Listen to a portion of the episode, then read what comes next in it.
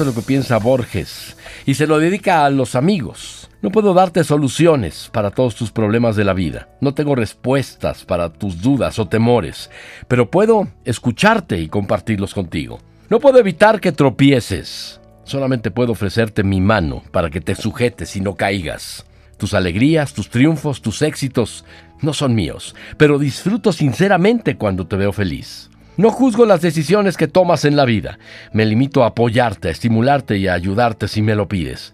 No puedo trazarte límites dentro de los cuales debas actuar, pero sí te ofrezco el espacio necesario para crecer.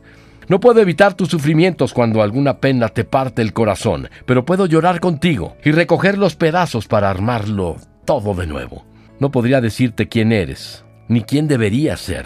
No es mi papel, pero puedo quererte como eres y ser tu amigo.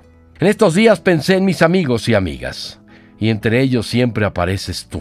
No estabas arriba, ni abajo, ni en medio. No encabezabas ni concluías ninguna lista. No eras el número uno ni el número final. Y tampoco tengo la pretensión de ser el primero, el segundo o el tercero de tu lista. Basta que me quieras como amigo. Con cariño. Para todos los que en realidad son mis amigos y mis amigas.